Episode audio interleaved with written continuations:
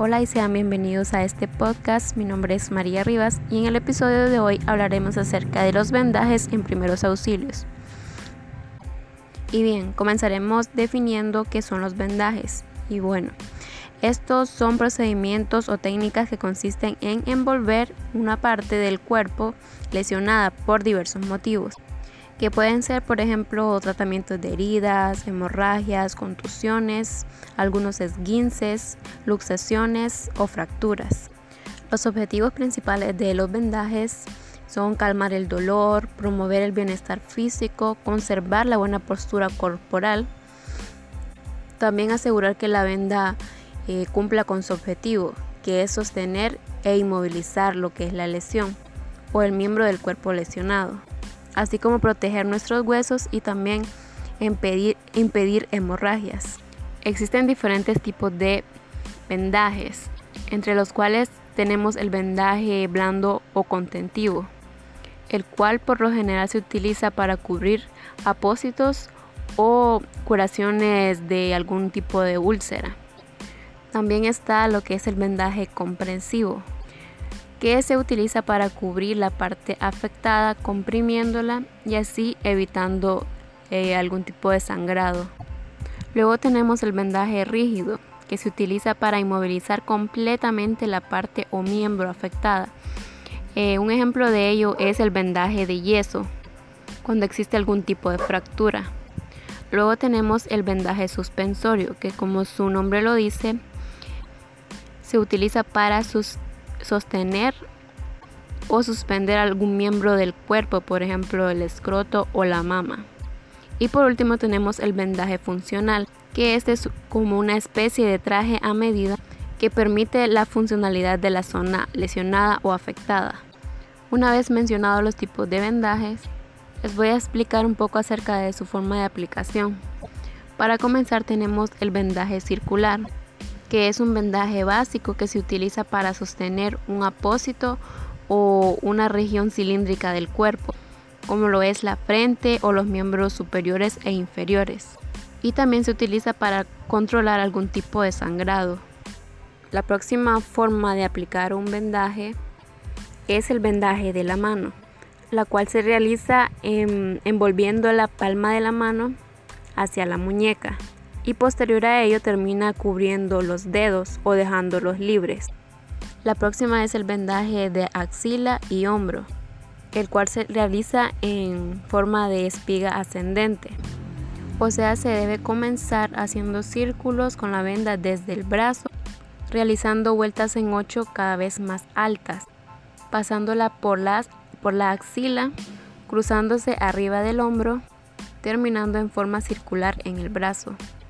Luego tenemos lo que es el vendaje de la muñeca, que este se puede realizar de forma circular si solamente vamos a sostener un apósito.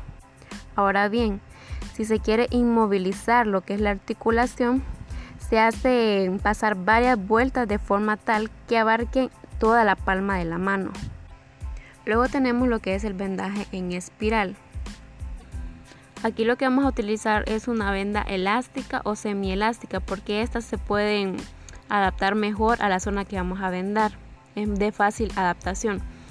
Y eh, básicamente este lo utilizamos para sujetar lo que son gasas, eh, las manos, muslos y piernas. La próxima forma de vendaje es el vendaje en espiral con inverso. Este más que todo se utiliza para sujetar apósitos o hacer presión en el caso de que el paciente o la víctima eh, tenga algún tipo de hemorragia por alguna lesión o corte que se haya provocado. Este generalmente se utiliza cuando la venda no es tan elástica y se utiliza para que se adapte mejor a esa región del cuerpo que está lesionada. La técnica de vendaje en 8 es una técnica que se aplica por lo general, bueno, se aplica en las articulaciones, mm, no sé, como tobillo, rodilla, codo, etc. Esta suele ser muy útil para sujetar apósitos e inmovilizar eh, alguna, alguna parte de nuestro cuerpo que esté lesionada. Para realizar este vendaje, primeramente tenemos que hacer una vuelta circular al inicio seguida de un cruce de la venda en forma de 8, terminando en otra vuelta circular. Este tipo de vendaje lo pueden utilizar personas que pues han sufrido algún tipo de lesión en la clavícula. También puede, podría funcionar para personas que tienen algún tipo de molestia en su columna vertebral, ya que este vendaje posee una, bueno, provee una posición estable para lo, que es nuestra columna vertebral. Otra forma de aplicar el vendaje o es el vendaje recurrente, recurrente, el cual se aplica especialmente en la cabeza, dedos y muñones. Cuando hablamos de muñones estamos hablando de alguna parte o alguna extremidad de nuestro cuerpo que ha sido amputada. Y bueno, estas han sido algunas de las formas de aplicación de los vendajes. Ahora voy a hablarles un poco acerca de las condiciones que deben reunir para un vendaje, para un buen vendaje.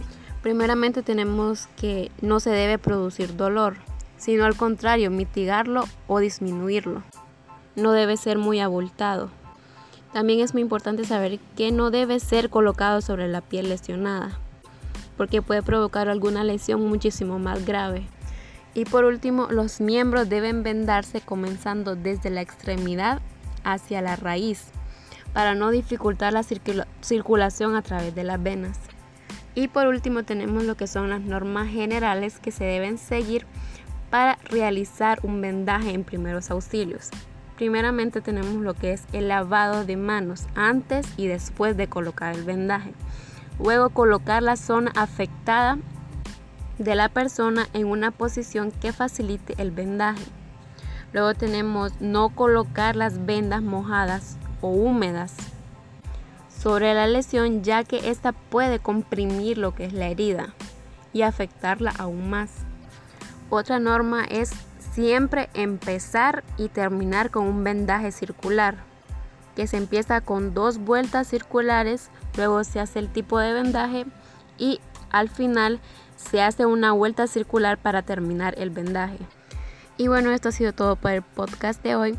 Espero que les haya gustado y, haya sido de su comprensión y nos vemos hasta un nuevo episodio.